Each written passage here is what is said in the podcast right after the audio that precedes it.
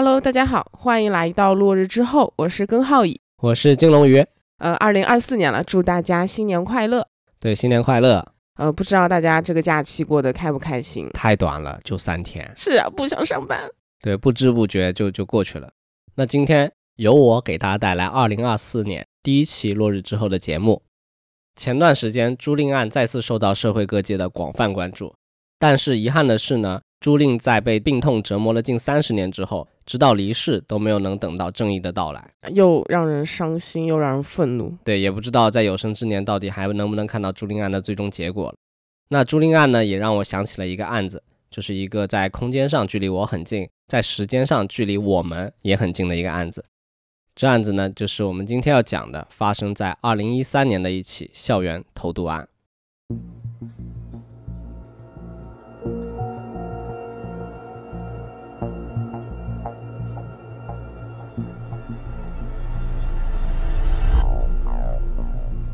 那在二零一三年那会儿，我还在上大学，还是一个大一的小老弟。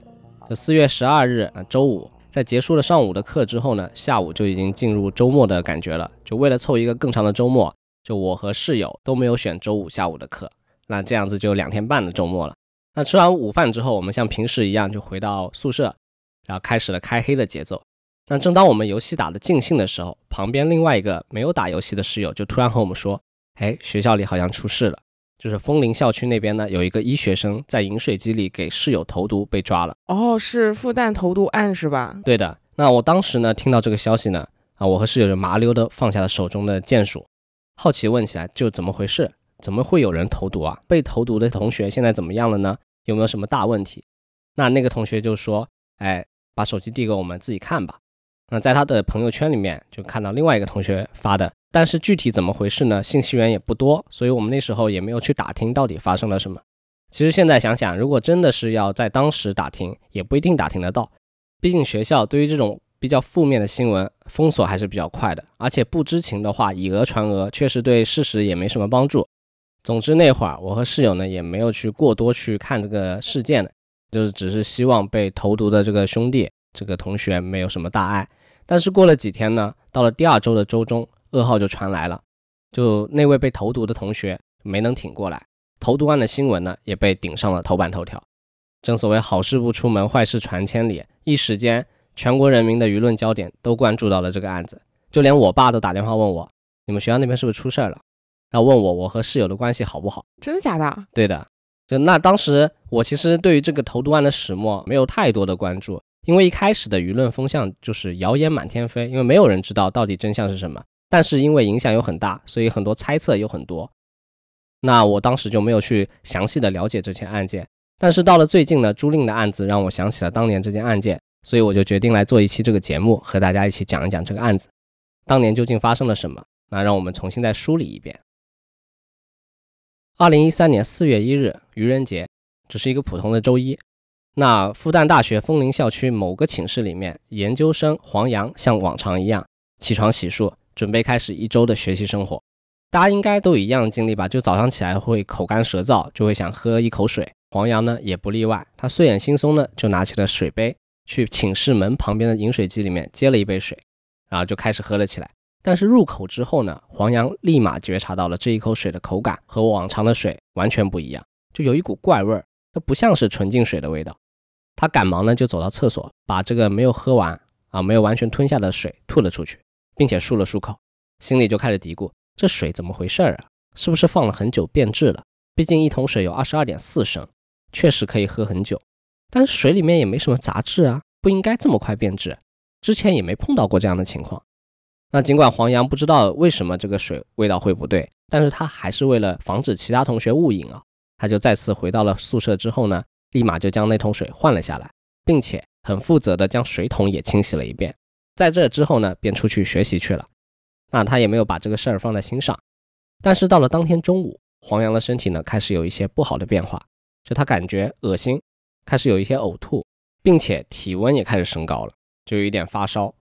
黄洋呢，于是就前往了隔壁的复旦大学附属中山医院去看急诊。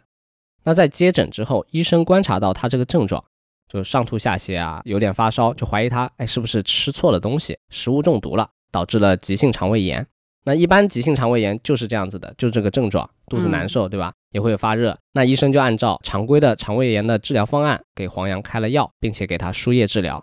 那在输液之后呢，黄洋就回到了寝室，按时吃药。那在吃药之后，第二天四月二号，他的情况还是没有好转。一般来说，之前我们应该都有过吃坏肚子的情况，就这种经历。在医院挂过点滴之后呢，就会感觉好很多。嗯，回家吃药之后，第二天基本上都可以说重新支棱起来了，就好了。那黄洋周围的同学也是学医的嘛，就看到黄洋这个肠胃炎怎么还没有好转，并且黄洋还出现了一些新的症状，就他的手和脸好像都有一些浮肿。于是他们觉得这可能不是肠胃炎这么简单吧。那在四月二号的晚上呢，九点，黄洋在同学的陪同下又一次去了医院看急诊。并且这一次的血液检测结果呢，比起前一天更差了。就某些指标显示，黄洋已经出现了肝功能异常、肝功能损伤的情况。同学们见状，便及时联系了黄洋的导师，就把黄洋现在的情况、这个病情和导师说了。导师听闻之后呢，觉得情况好像不容乐观，就黄洋的身体应该是出了一些比较大的问题，于是立马就带了一万多的现金赶到了医院的急诊，见到了黄洋。并且呢，开始协调安排黄洋住院治疗。那在四月三号早上，一般住院的后早上都会有一些常规的血液检查。那这一次检查呢，发现黄洋的病情还在持续恶化，就现在血小板都开始减少了，病情不容乐观。于是医院立马将黄洋转至了外科的 ICU，就重症监护室，并且安排了多科医生进行会诊。会诊之后呢，医生初步判断应该是。肝功能损伤比较严重，原因可能是中毒造成的，但是目前关于这个毒素的排查结果还没有得出，因为这个毒素不在常规日常可以接触到的一些有毒化合物里面，所以呢，现在就没有办法确定，也没有办法对症下药，只能通过尝试的方法进行治疗。大家也知道，你这个药物在人体中就发挥作用是需要一定时间的，药物在血液中的浓度需要达到一定的浓度以后才能看到。这药物实际的治疗效果到底好不好？嗯，所以这个毒物排查，然后还有这个尝试解毒过程也会需要一点时间。是的，但是不幸的是呢，通过几天的治疗，黄洋的病情并没有好转，反而是越来越严重，甚至陷入了昏迷当中。根据来探望过黄洋的同学们在微博上面的描述，就说黄洋已经完全认不出平时的样子了，他的鼻子出血，用于呼吸的管子都有血泡。整个人的皮肤都是很黄的，蜡黄色，这明显就是肝脏病变造成的。那经过很多天的尝试呢，大家都没有发现到底是什么毒物让他中毒的。那没有进展的情况之下呢，大家都很着急，就很想知道黄洋到底怎么了，中了什么毒才会变成这样？和当时朱令案的情况一模一样啊。但是这一次呢，比朱令案好一点啊，很快呢，其实就有了这个线索。那在四月九日那一天，黄洋的师兄收到了一条陌生人发来的短信。陌生人，对他的提示：师兄，你要注意一种化学药物，是实验室里面经常有人在用来做研究的药物。那师兄收到短信之后呢，就第一时间和导师说了这件事情。导师听完，立即开始查询校内最近的一些论文资料，看看会不会有什么发现。那一番查找之后，果然找到了一种药物。他这个研究的表现呢，和黄洋现在的病症很像。那这个药物呢，叫做二甲基亚硝胺。论文里面提到，小白鼠被注射过这种化学物质之后呢，有一部分会有比较严重的肝脏损害。而这篇论文的作者正是黄洋的室友林森浩，于是林森浩的嫌疑呢就急速上升了。那大家在找到这个可能性之后呢，立即也向医学院和校领导反映了。并且也和复旦保卫处和上海公安局文保分局报了案，公安部门呢随即也来了学校，和黄洋的老师以及同学做了笔录，了解了黄洋最近的一些信息。随后呢，也将林森浩控制了起来。哦，这速度挺快的，其实。对的。那四月十一号，饮水机的残留血样呢，就检查出了毒物二甲基亚硝胺的成分。虽然找到了黄洋所中之毒，但是对于此时的黄洋来说，已经有点太晚了。四月十二日，医院呢发出了病危通知书。四月十三日，黄洋的瞳孔已经放大了，进行了抢救。四月十四日，黄洋没有了脑电图，肺部的纤维化已经让他无法自主呼吸，只能通过呼吸机来进行维持。四月十五日，校方公布了消息，警方会同医院给家属通报了最新的救治情况，告知其情况不容乐观。四月十六日下午三点二十三分，医院宣布黄洋经抢救无效，不幸离世。一条优秀的、鲜活的生命就在这短短的半个月时间内，以这样的方式离开了这个世界。那由于病情恶化的太快，甚至都没有能够和赶来的父母说上一句话，就这样匆匆走了。那另外一边的嫌疑人林森浩，也在四月十二日的公安传唤问询中，如实的供述了在饮水机内。投放二甲基亚硝胺的事实，这个投毒案看下来，感觉一切都发展的特别快，就从投毒，然后被害人去世，到最后凶手被抓住，看上去没有这么的复杂。对的，但是有一个很大的问题就是，为什么林森浩会投毒？嗯，事情又是怎么样发展的？经过是什么样的？那这一时间其实引发了很多很多人对于这个案件的关注和讨论。对，也引起了很多的舆论。对的，那我先来说一下学校里面。那在学校里面呢，师生们除了好奇为什么之外呢，更多的其实是对涉事双方的惋惜。就两个都是风华正茂的年轻人，嗯，都是在各自领域里面都是极度优秀的，非常非常好的一个年轻人，对拔尖的人才。对，就在他们即将扬帆远航啊，为自己的人生谱写出一番新篇章的时候呢，居然发生了这样的事情啊，这是大家都没有想到的。那然后医学院里面有个老师呢，还在实验室的门口。贴出了有关的新闻报纸，并且在报纸下方用 A4 纸打印了一句话：“本是同根生，相煎何太急。”确实，就像这句话的出处，二人都属于同一领域的人才，都是医学生。然后两个人的家庭其实都还挺相似的，就是都不太容易。对对对，都是不容易，经济条件都比较一般吧，却因为一个人的原因将另外一个人置于死地。那不少路过的同学看到这句话呢，也是纷纷赞同，唏嘘不已。那除了这一个，一些学生知道黄洋的不幸之后呢，也纷纷自发组织了悼念的活动。各院系的同学也在课间的时间就用白纸叠成了千纸鹤，并且呢写上了一些悼念的话，比如说“黄洋师兄一路走好，天堂将再有一位天使”等等这样的话语。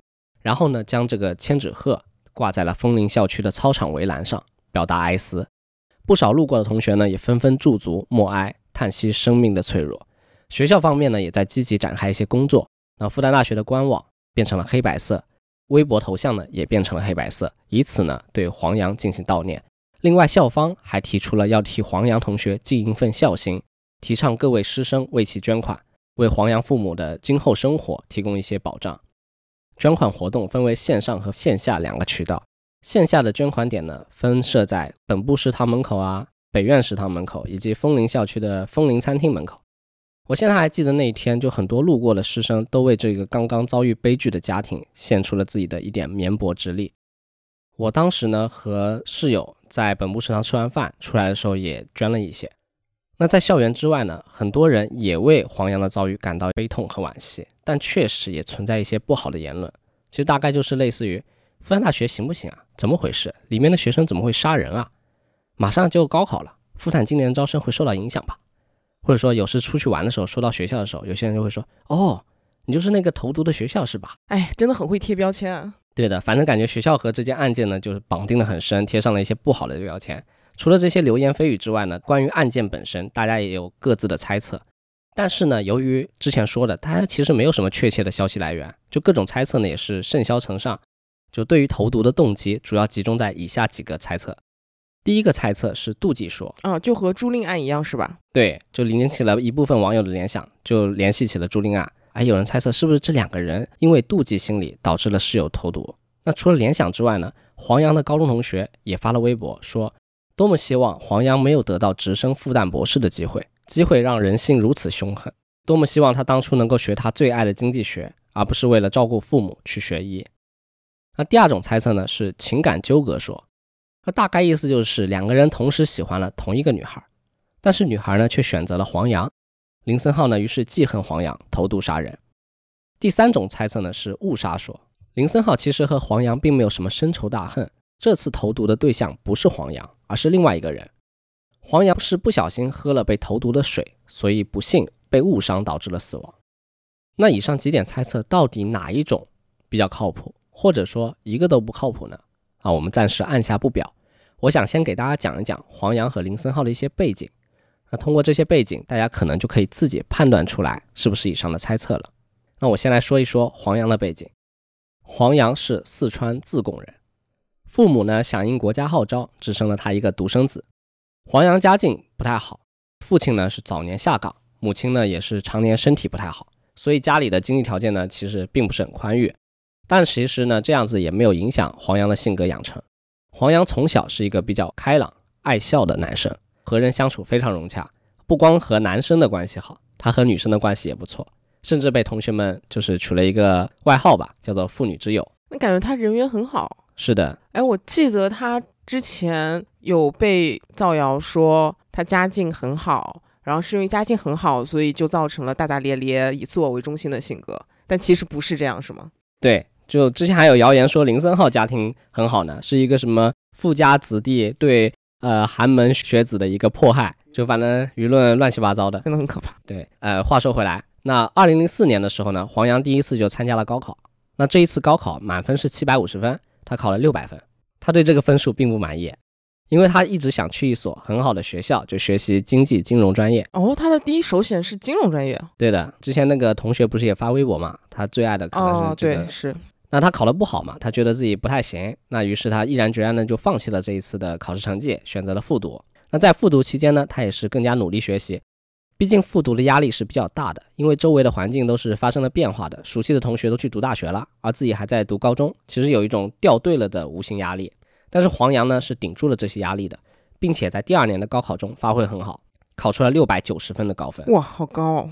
那凭借这个高分呢？他入读了复旦大学公共卫生学院预防医学专业，后来呢又转专业到了临床医学。为什么没有学金融啊？对我也有这个疑问，所以我去查了一下。那当年呢六百九十分是非常高的分数了，因为当年的四川理科状元才七百一十六分啊，当然也不能用才啊，就反正 七百一十六分就没差太多。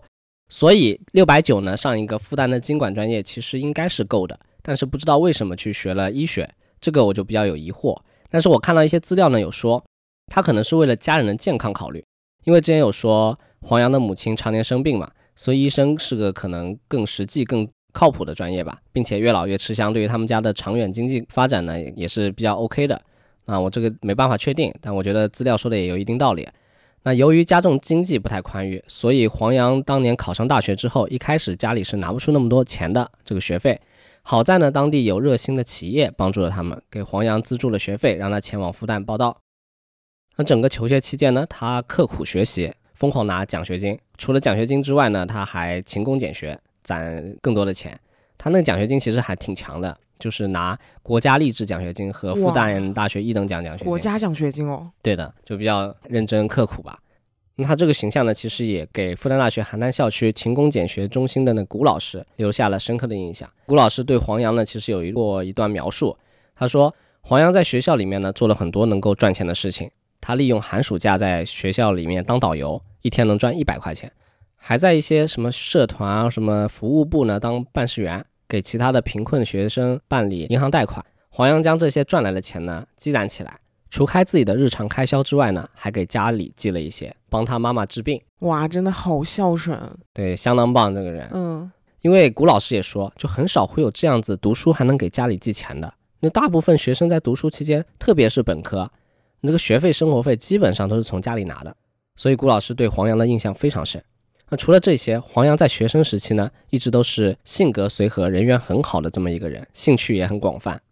他曾经加入过演讲与口才社，就作为辩论队的一辩，代表医学院参加了复旦大学戏剧辩论赛，也去过安徽颍上、西藏灵芝墨脱支教。嗯，在支教的过程中呢，给一同前往的同学们也留下了非常好的印象。在黄洋出事之后呢，有一名姓李的女同学还在微博上发文缅怀黄洋。她说：“个头不高，很活跃，爱说话，很能干，你们班女生都夸你。我们在西藏支教。”你说喜欢队里的一个女孩子，我们从知道那个药物的名字开始呢，就开始查相关的资料，结果都不好。咱们墨脱小队就是不信邪，顾姐姐帮你查到了解毒剂了呢。可是我们知道的消息都太晚了，一步落后，步步落后。哎，好可惜，感觉黄洋他是个在学校里非常积极、人缘也特别好的一个人，真的是一个比较好的人。就是学习和做人都不错。嗯，而且品质也很好，就是勤奋，嗯，能吃苦，又很聪明。是的，哎，那除了这些呢，黄洋他还喜欢唱歌。就之前有一次拿着学校里面发的票，和林森浩还有另外一名李同学一起去听过草蜢乐队的演唱会，就三个人坐在一起，黄洋还跟着唱。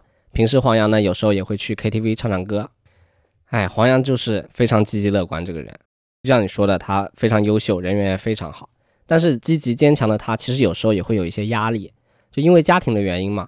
黄洋曾经想本科毕业之后呢，就直接参加工作，找点赚钱，帮家里减轻负担。毕竟学医这条路非常漫长，嗯，更何况他现在不是那种临床八年的学制，呃，临床八年的话，就是八年出来就直接是博士了，这个时间会短一点。那对于黄洋来说，他是硕士读完了，还得去读博士。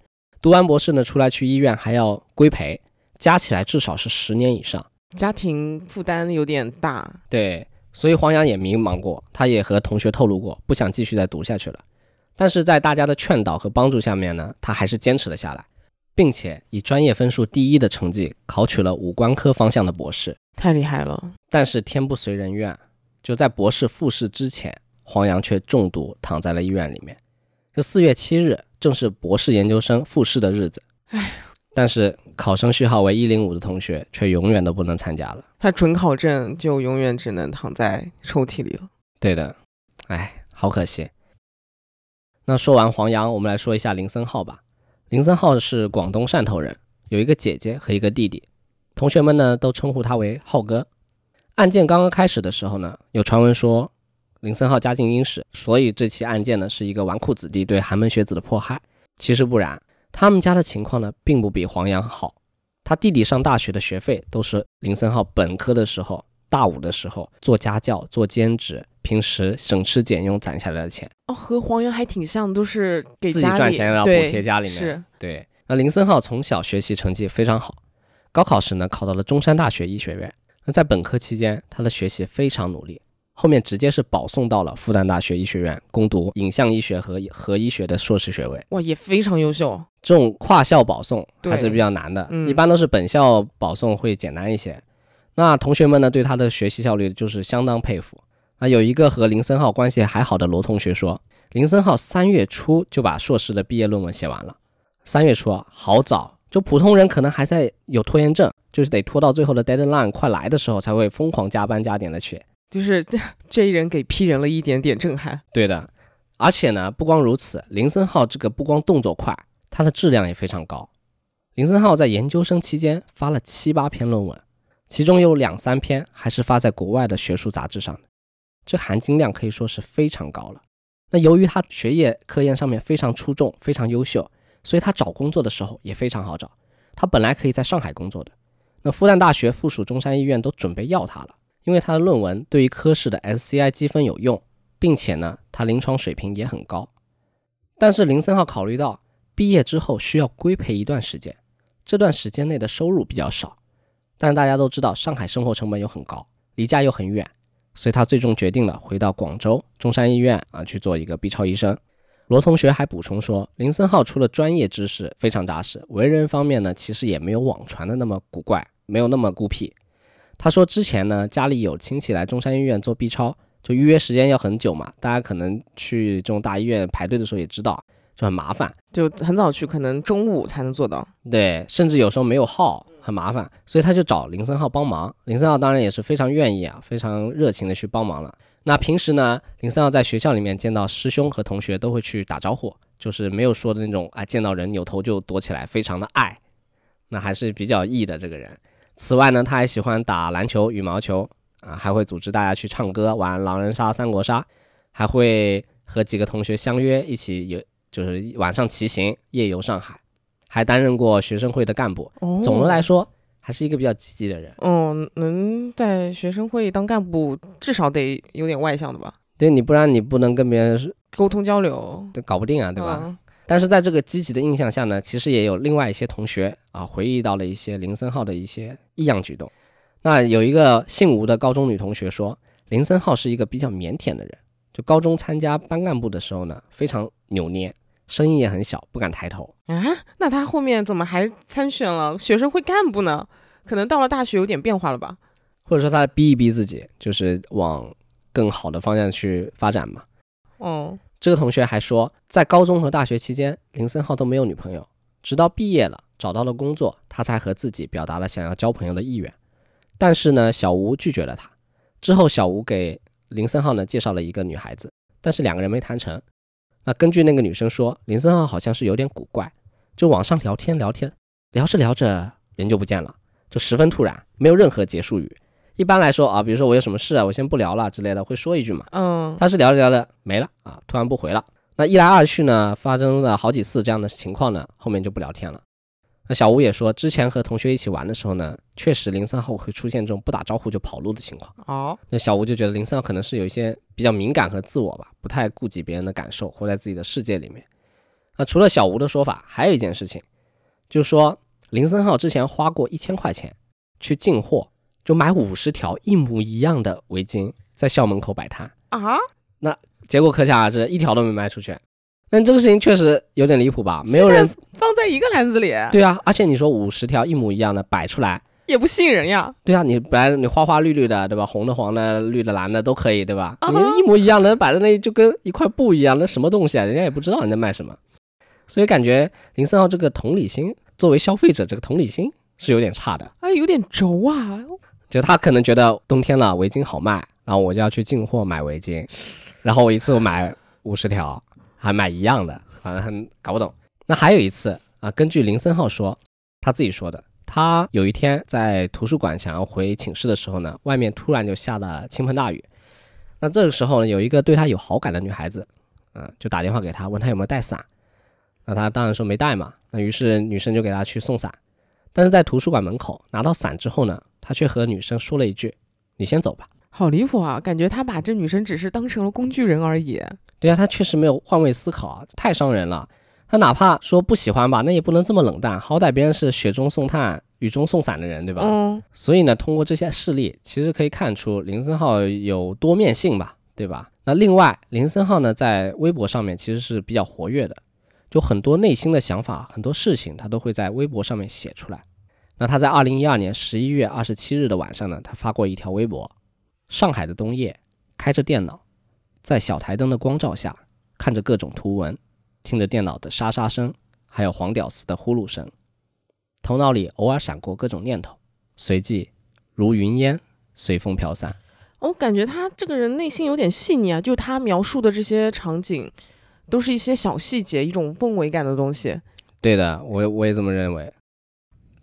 那他在二零一三年三月九日呢，又发了一条微博，说今日学校博士考试缺席，一度向往，曾纠结，回想起当初找导师的信誓旦旦的决心，以及由此跟现导师闹出的不愉快，正应了两句话：庸人自扰之，船到桥头自然直。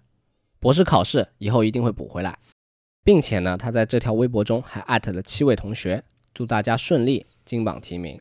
这个时候应该是呃博士考试之后的事情了，对吧？嗯，嗯，那通过这两条微博呢，当时很多网友觉得林森浩说黄洋是屌丝，还有各种念头脑里面闪过，以及后面没有艾特黄洋给他祝福，所以判断他们两个的关系不太好，他们两个室友的关系相当可能有点隔阂啊之类的，有些怨念，所以才导致了林森浩投毒。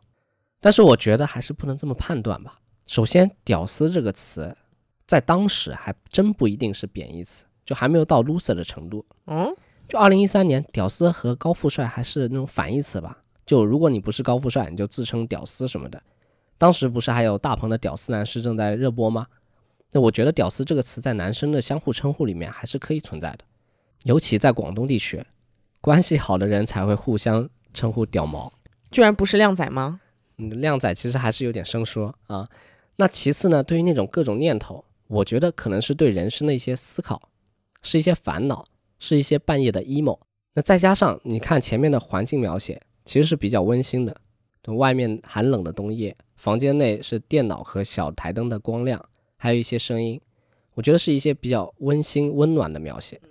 那最后网友们说林森浩没有艾特黄洋，哦，就是祝那些同学可以金金榜题名但是没有艾特黄洋。对，但是你不知道黄洋到底在微博上面活不活跃，啊，究竟用的多不多？那假设黄洋用并且频繁，那按照网友们的推测的话，屌丝又是一个坏话，那林森浩会在微博里面肆无忌惮的写“黄屌丝打呼噜”这种坏话吗？好像有一点矛盾啊。当然，上述这些可能是主播自己的个人见解吧，存在过度解读，大家也可以仁者见仁，智者见智。那话说回来，介绍完二人的一些基础背景信息。那对于之前提的三个动机猜想，大家应该有一点判断了吧？那首先说的是竞争说嘛，对吧？他们为了那个名额，那他们两个人其实专业是不一样的。你还记得一个是什么专业吗？呃，林森浩是 B 超影像学科的，啊，然后黄洋是五官科博士准备考。对，所以他们两个人都不是同一个方向的，就不存在竞争关系。还有感情上的话。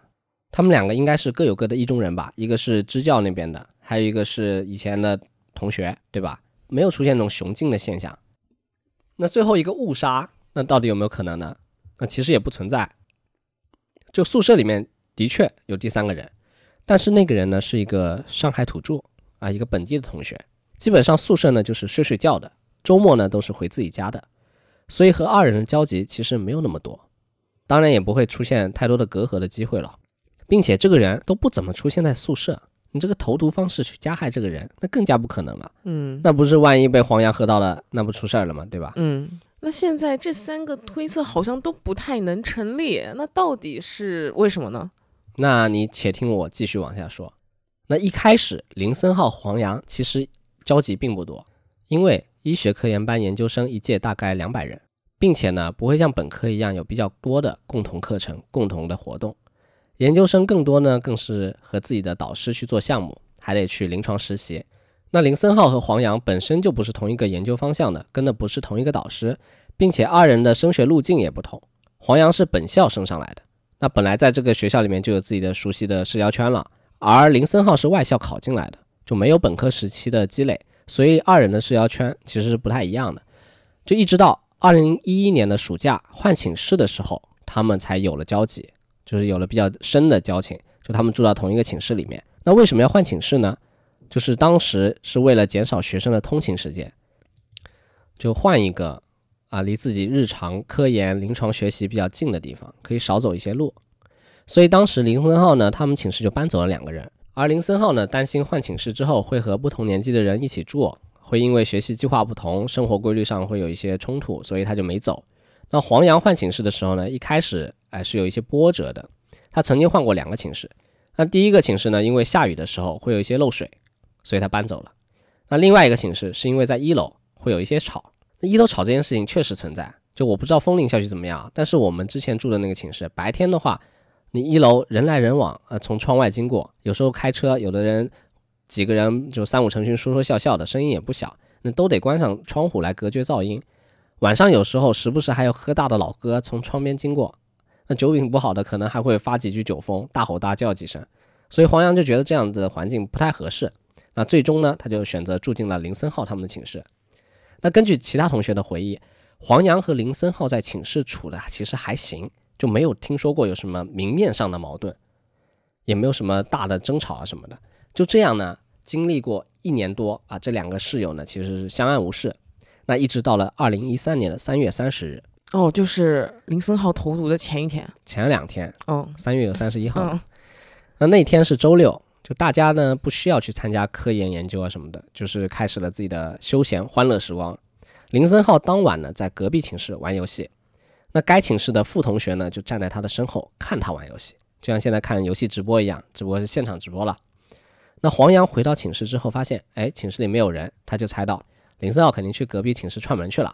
那他于是也准备去旁边凑凑热闹，于是他就大大咧咧地打开了隔壁寝室虚掩着的门，看到林森浩正在傅同学的座位上打着游戏，而傅同学在很认真的看，那他就像往常一样走了过去，和他们热情的打了招呼。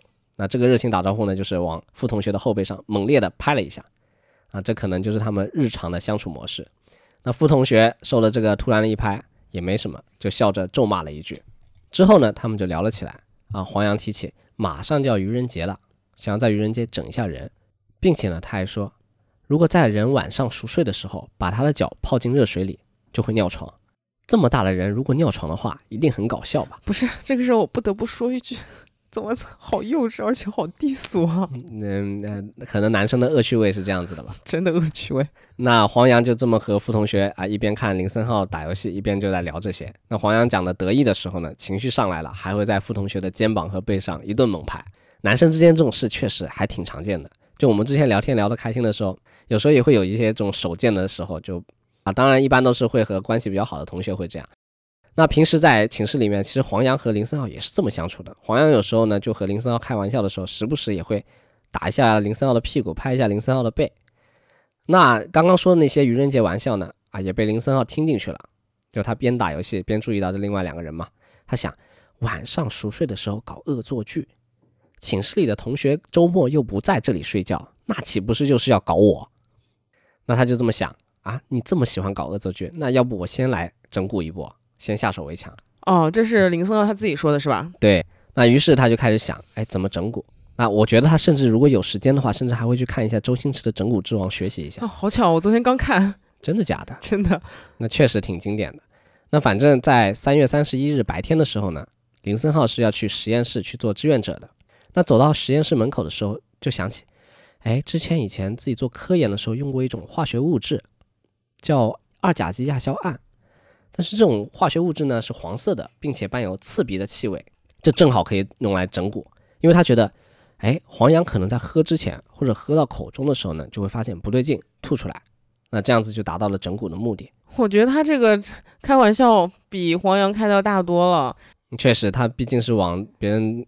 他头嘴巴里面喂一些奇怪的东西，是吧？对，这个最坏的结果就是可以致死。尽管他觉得致死的可能性很小，但是就是有这个可能性。黄洋那个开玩笑，最多最多就是尿床，要不了人命的。估计应该不会尿床，就开个玩笑。我觉得，哎哎，反正他就是这么认为。他觉得足够刺激啊，黄洋能够提前发现，所以他就整了。并且呢，在这之前，林森浩其实就已经不喝寝室里的水了，因为他不想和其他二人分摊水费。他自己都是去图书馆、实验室这个地方喝水，所以他这个整蛊，他觉得也不会因为自己放了异物，自己不敢喝而失败。于是呢，他又在下午的时候进入了实验室，取走了之前他在2011年参与这个医学实验后存放在那里含有二甲基亚硝胺原液的一个试剂瓶，还有一个注射器，就把它们装进了一个医疗废物的那种黄色袋子，你知道吧？然后就离开了实验室。那在当天下午，呃，六点钟左右吧。林森浩回到寝室，趁着寝室里没有人，他于是就把这个试剂瓶里面的药物倒了二十五毫升啊，倒到这个饮水机里面。一开始他还觉得这个味道太刺鼻了，你这个刺鼻到空气中都闻得到，你不用喝水都闻得到。所以他为了整蛊的效果呢，还从里面盛了一部分出去啊，又接了一些水来稀释。第二天呢，他就为了等待这个恶作剧的结果呢，还在中午回到了寝室，准备看看黄洋的反应，就会不会质问他是不是你在。饮水机里面放了什么恶心的东西？然而呢，这一次他就再也没有机会见到健康的室友黄洋了。我不知道他是怎么想的。我觉得作为一个成年人，你做事总归得考虑最坏的结果吧。就像我刚刚说黄洋的那个恶作剧有点幼稚和低俗，那林森浩这个恶作剧就真的有点歹毒了。确实，那由于事实证据确凿，黄洋的死和林森浩有脱不开的关系，并且林森浩也对这个投毒的行为供认不讳。林森浩呢，于是很快就被逮捕了，关押了起来。但是这个关押期间的口供啊，他对这个悲剧的动机，他始终都保持一个说法，他认为自己初始呢，只是想开一个愚人节的玩笑，整蛊黄洋，没想到最后会变成这样。之前林森浩在黄洋住院期间也去看过黄洋的，那警方在审讯中也问了他这件事情，说你去医院干嘛？你为什么去看他？你是不是想看他有没有死或者怎么样？林森浩说。他去医院看望黄洋是害怕黄洋出什么情况，他去看黄洋会不会好转起来？就他第一时间，他的感觉是说，哎，黄洋经过治疗以后会好起来，因为当时他在做实验的过程中呢，给很多小白鼠注射了之后就没有干预，当时就养在实验房里面，小白鼠自己就好起来了，而且他觉得注射和吞服吸收的量是不一样的，注射的这个作用路径是比较短的，能产生的影响是比较大的。所以他认为黄洋是会好起来的。哎，那个我记得那个师兄之前收到了一条陌生人的短信，提醒了这个毒物可能是什么。那个陌生人有没有可能是林森浩？我觉得应该是没可能，因为是四月九号收到的条短信。以林森浩对于这个药物的熟悉程度来说，他应该知道，在四月九号的时候，可能已经，呃，伤害很深了。黄洋这个命可能不一定能救得过来，就没必要再说了。对他这这时候如果说的话，就是引火烧身嘛，对引到自己身上，就没有什么帮助，只有对自己有害处。对，啊，当然以他的智商来说，我们是这么猜测他的，那也不好说到底是不是他，不能咬死。那坊间更多的传闻呢，其实这条短信是他们的那个室友，就上海同学发的，对但是他又不想牵扯过多，就不想被牵扯进去，所以用了陌生的短信去给师兄提供这个线索。哦，这样，那我们继续啊，警方在过程中呢又问林森浩：“你查过这个东西对人体的危害性吗？人中毒以后会发生什么？如果出问题怎么补救？有什么解救的方法吗？”林森浩回答说：“这些都没查，他一开始就没想到过会有这么严重的后果。”后来在他关押期间呢，也有记者去采访林森浩，就替很多关注这个案件的人呢问出了一个大家都想问的问题：就为什么第一时间你不和医院说？不和学校承认，你头两天直接承认，告诉大家这个是有毒的物质，是二甲基亚硝胺，说不定事情也不会发展到今天，发展到这个最坏的地步。是啊，那林三号就说，黄洋住院的时候呢，就这个情况已经远远超出了他的预料，就他突然就害怕了，不敢承认自己做错了事情，他就将希望寄托于黄洋能够自己好起来，这样就神不知鬼不觉的隐藏下来这个犯的错。但是后面黄洋情况就是越来越差，越来越差。对，他就越来越害怕嘛。他但是他那时候就是侥幸心理，就就万一他那个就可以掩埋，所以呢，他也后来也在忏悔，说那天其实有无数个机会能够让他把握的，但他都没有去把握住，没有去阻止这件事情滑坡到最差的地步。就由于他个人不够成熟，层次不够，就修养不够，没有办法有勇气站出来阻止这件事情变坏。那在林森浩被捕八个月之后呢？这起备受舆论关注的案件也迎来了一审法院的审判。一审法院认为，被告人林森浩呢，为了泄愤，采用投放毒物的方法故意杀人，致被害人黄洋死亡，这个行为呢，构成了故意杀人罪。林森浩故意杀人的手段残忍，后果严重，社会危害极大，罪行极其严重。其到案后虽然能够如实供述犯罪的这个行为。但不足以从轻处罚。二零一四年二月十八日，一审法院判处被告人林森浩死刑，剥夺政治权利终身。一审宣判之后，林森浩不服判决，提出了上诉。那一审判决出来之后呢？各界的反应都非常大。那有些人觉得判得好啊，杀人偿命，天经地义；有些人也觉得这个判罚是不是有点太重了？判死缓是不是也能够达到惩戒的效果？就如果他能够悔过。就再给他一次机会，可以不死。那觉得不该判死的这些人呢？有一部分是学校里的同学，其中呢有一百七十七名同学在一审法院判决之后呢，就给法院寄去了一封不要判林森浩同学死刑的请求信。请求信中，首先呢就表达了对于林森浩投毒行为的愤怒和谴责。他们表示，法律呢应该严惩这种行为，林森浩呢应该接受应有的惩罚。此外，信中还列举了一些事例来证明林森浩不是一个穷凶极恶之人。那这事情包括呢，他给汶川大地震捐了他四个月的生活费八百元，就他一个月只有两百，但他捐了八百。那从医时呢，他拒收了患者家属的红包，他还给弱势群体提供医疗服务，并且平时是一个非常节俭朴素的人。和这封信同时寄出去的还有一份声明书，声明书中说。请求信呢是大家请求意愿的真实表达，希望上海市高级人民法院的领导能够倾听心声，能够考虑这个请求，建议给林森浩一条生路，给他一次洗心革面的机会，让他能够在经济上照顾黄洋的父母，并且请求法院不要公开这个联名信的这些联名人的个人信息。这封声明书下面呢有一百七十七个人的签字，其中呢有六十五人来自法学院，三十五名是来自于医学院。其余七十七人来自其他学院，就可以看得出来，这个案件其实在校园里的影响是比较大的了。嗯，而且看得出来，应该这里面很少有人和林森浩是有交集的吧？应该是，就直接的关系可能没有那么直接。嗯，那林森浩的辩护律师呢，在知道这件事情之后呢，对于联名信的看法是说可能会有用的，因为在一审的卷宗中呢，也有受害人黄洋的同学给法院寄去的要求判处林森浩死刑的书面材料。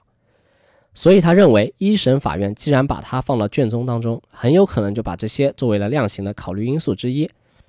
所以二审的时候呢，这个联名信也很有可能影响到二审的判罚。当然，也有学者提出了不一样的看法。他认为对二审的结果其实可能影响不大。首先呢，这个求情信啊是同学们写的，你这个中立性很难保证，可能和林森浩同学呢有平时有一些交集或者沾亲带故之类的。其次，二审改判呢，最常见的情况是获得了被害人家属的谅解，或者是有立功表现才有可能改判。所以他认为这个信呢，其实没什么用。那现在呢，我们也知道了，确实也没什么用啊，没有改变二审的判决。但是在二审的过程中，确实也发生了一些事情啊，有些事情呢可能会影响到最终的判决。那二审庭审过程中，辩方律师请来了一位国内著名的法医师胡志强出庭。根据胡志强的审查意见，他认为黄洋是药物引发的爆发性乙型肝炎导致的急性肝坏死，最终多器官功能衰亡。这个是一个完全新的看点、新的观点啊！当庭呢，其实就引起了很多哗然。另外呢，辩方律师还认为，公诉方一直不提供饮水机水样检测到的这个化学物质的质谱图。他们认为这个是确认毒物的关键物证，不能没有。此外呢，在案发后，有两家检测机构对于黄洋的尿液做检测，在上海市公安局的检测报告中，他们确实检测到了二甲基亚硝胺的成分，而司法鉴定所的检测报告中没有检测到。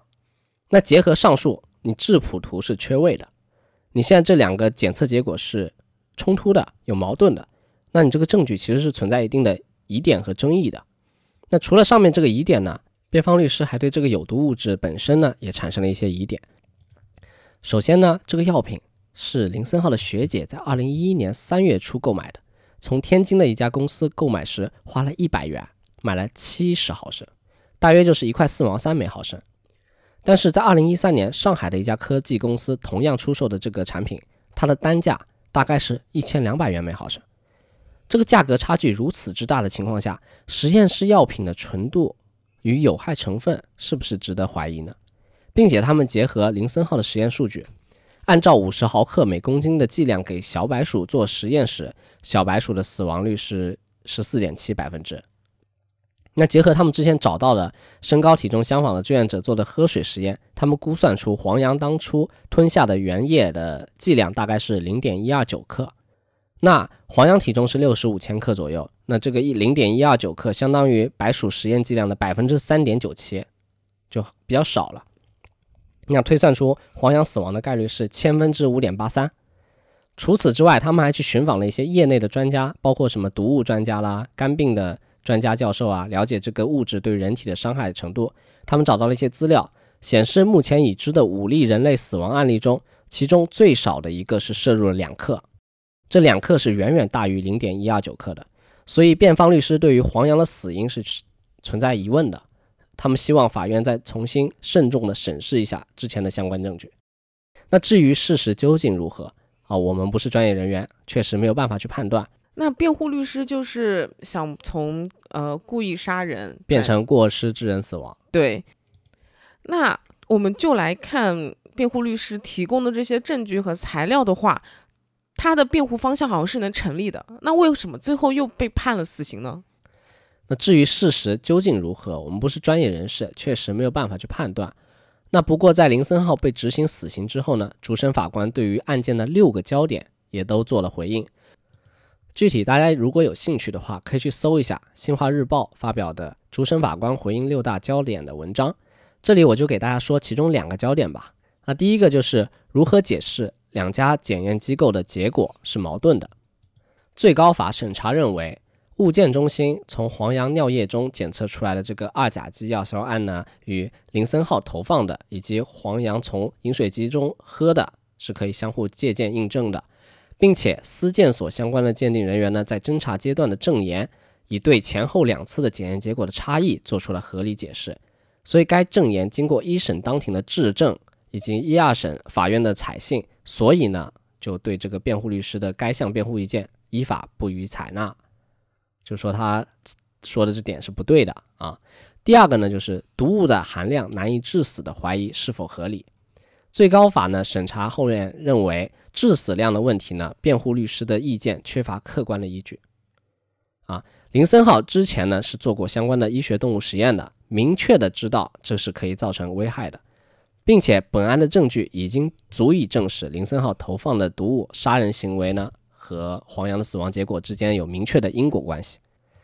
另外呢。为慎重起见，受检察机关委托，上海市司法鉴定中心在审查起诉阶段组织了多名专家重新尸检，组织了那个器官检验啊，什么病理学检查，就全面的论证、充分的论证，确认了黄洋的死因。所以对辩护律师的啊这个辩护意见呢，也依法不予采纳。那除了法庭上的这些交锋之外，林森浩的父亲呢，也一直在为儿子的。这个情况啊，案件四处奔走，因为他始终都不愿意相信林森浩会做出这样的故意杀人的事情来。那在二零一五年一月八日，二审驳回林森浩上诉之后呢，这位父亲就开始了与死神的赛跑。林森浩父亲东奔西走，四处奔波寻找方法，一直也都没有什么进展。在同年五月份，林森浩的案件呢就进入了死刑复核阶段了，留给林森浩的父亲时间不多了啊，他非常焦虑。同时，在网络论坛上呢，一些维护林森浩的舆论也传到了这位父亲的耳朵中。他们认为，你得换律师了，不换不行了。因为之前的律师一直都是从有罪辩护出发的，就想把他弄成过失杀人嘛。那现在如果从无罪开始辩护打呢，是不是还有机会？那这个无罪辩护呢，就成为了林森浩父亲的最后一根救命稻草。他渴望这个方法真的有用，能够拯救自己的孩子。于是，他又发短信给林森浩的辩护律师唐志坚，他说。我做了一件非常对不起你们的事情，我换了律师。换律师呢，不是因为我以成败论英雄，只是我现在感觉现状非常不好，我很不踏实。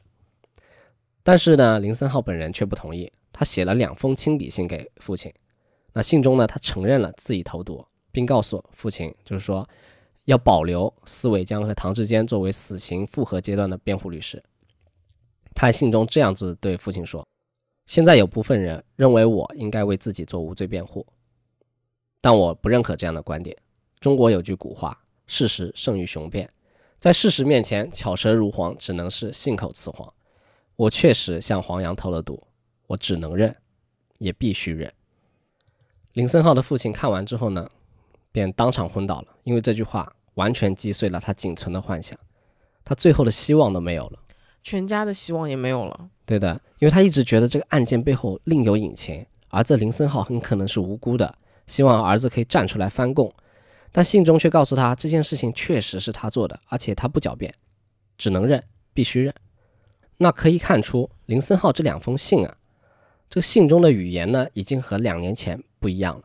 他对于自己犯下的错的认知，以及对于自己该承担责任的认知，都提升了很多。就我在想。如果他一开始就能够勇敢的站出来，就拯救室友黄洋的生命，那该多好！两个家庭都不至于落到最差的地步，白发人送黑发人，而且还是这种突如其来的天降横祸，真的太可惜了。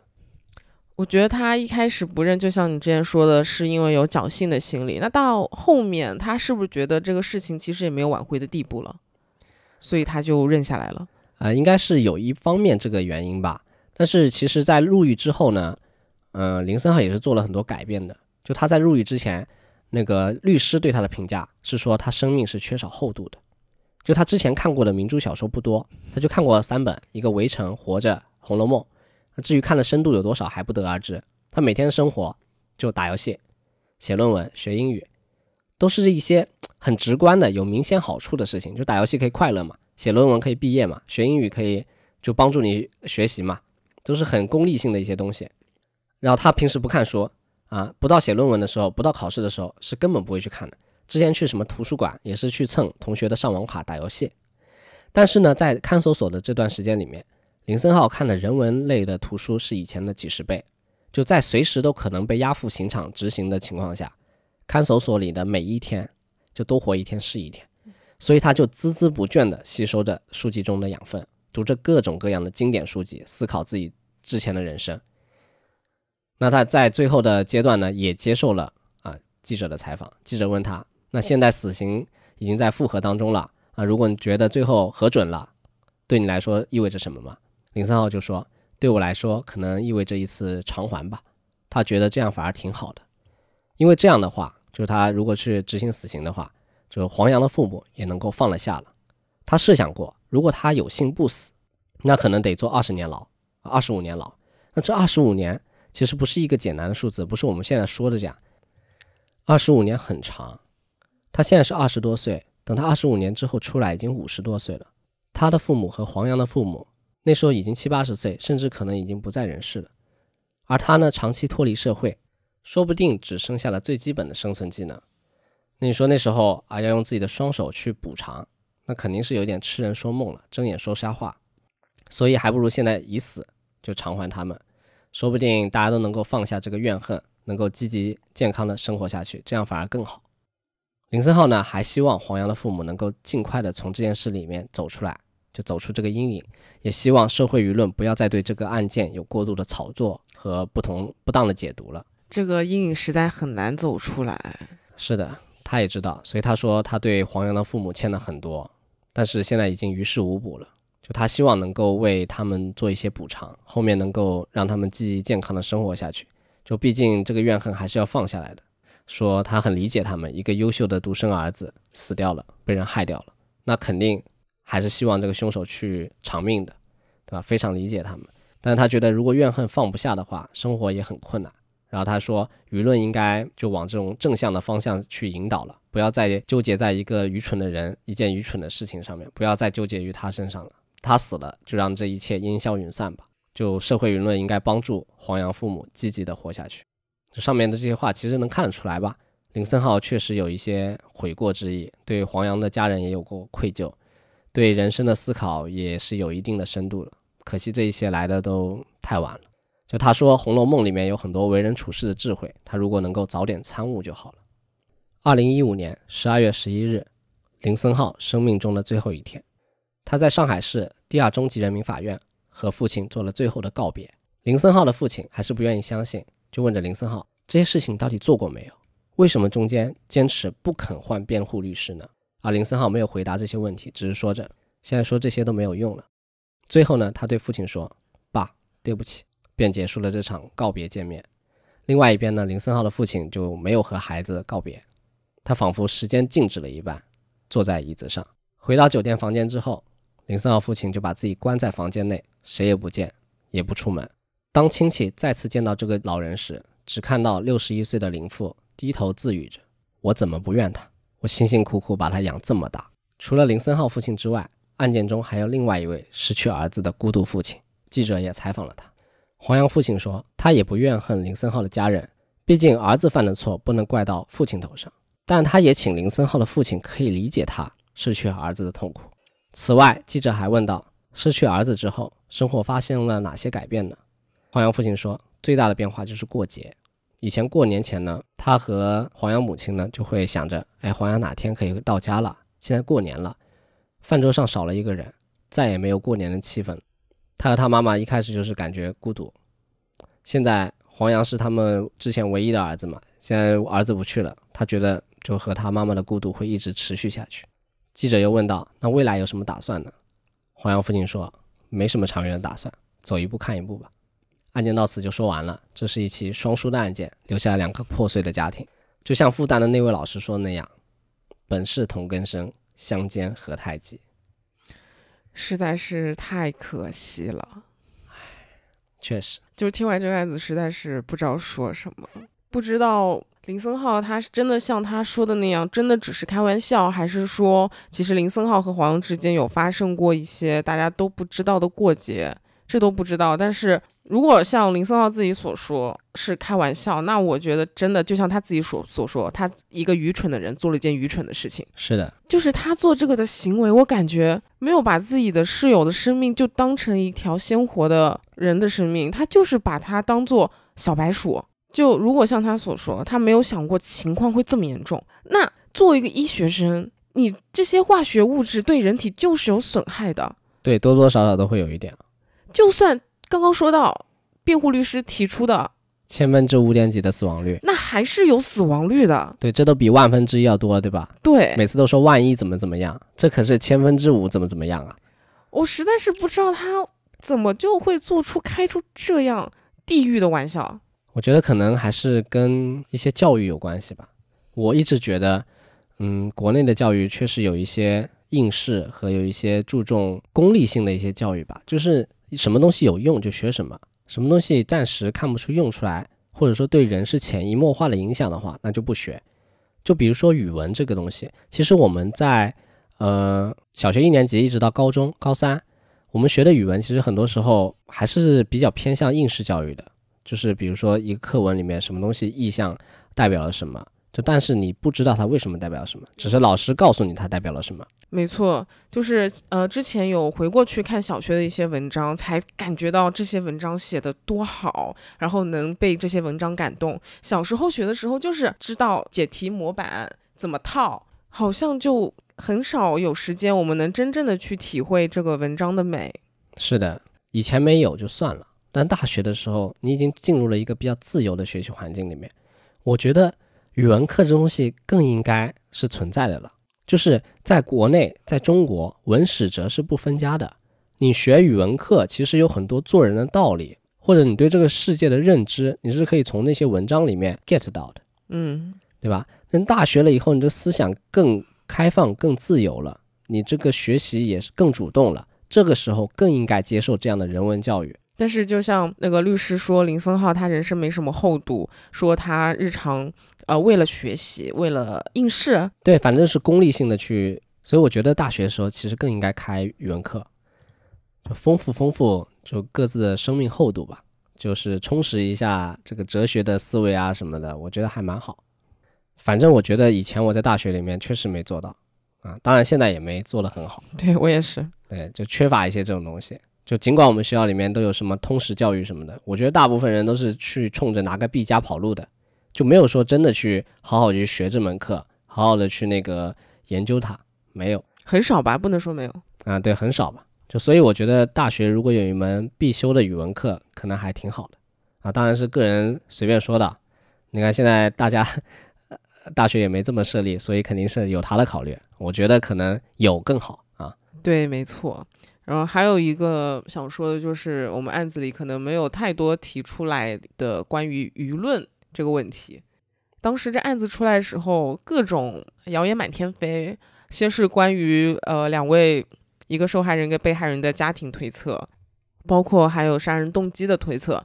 到后面其实能看得出来，这些推测都不成立的嘛。是的。但是这个在前期主导了很大的一个风向。是的，大家都会根据现有的信息做出自己的判断，很多时候判断也不对，然后法官都还没判，舆论先把这个人定罪了，这样子其实不太好。尽管很多时候其实大家可能也不想说去妨碍干涉司法的判决吧，但很多时候你这个舆论对于法官对于这个案件的判罚，其实或多或少都会有一些影响的。那你前面的风向如果错了，大家对这个事的认知有偏差，那你后期想拉回来也有点难度，所以这样子也不太好，所以还是让子弹先飞一会儿，就等待官方的定性吧。我觉得这样子比较合适。这让我想到之前在《施剑翘复仇案》这一本书里看到一段话，这段话是：公众同情，特别是当他被自发地表达出来时，经常能成功地唤起对社会政治秩序的有力批评。然而，同时他们也容易被操纵，并以一种可能导致灾难的方式爆发出来。确实，那我们对于这种公共事件，其实不管什么事件，都还是要保持一定的理性吧，避免被人操纵了。那本期节目我们就讲到这儿。好，如果大家喜欢我们的节目，欢迎点赞、评论、转发。如果大家对这期节目有什么想说的，可以在评论区留言。好，那我们下期再见，拜拜，拜拜。雪一般的少年，风一般的歌，梦一般的遐想。从前的你和我，手一挥就再见。嘴一翘就笑，脚一动就踏前。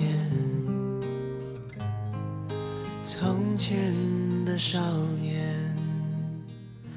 啊，漫天的回响。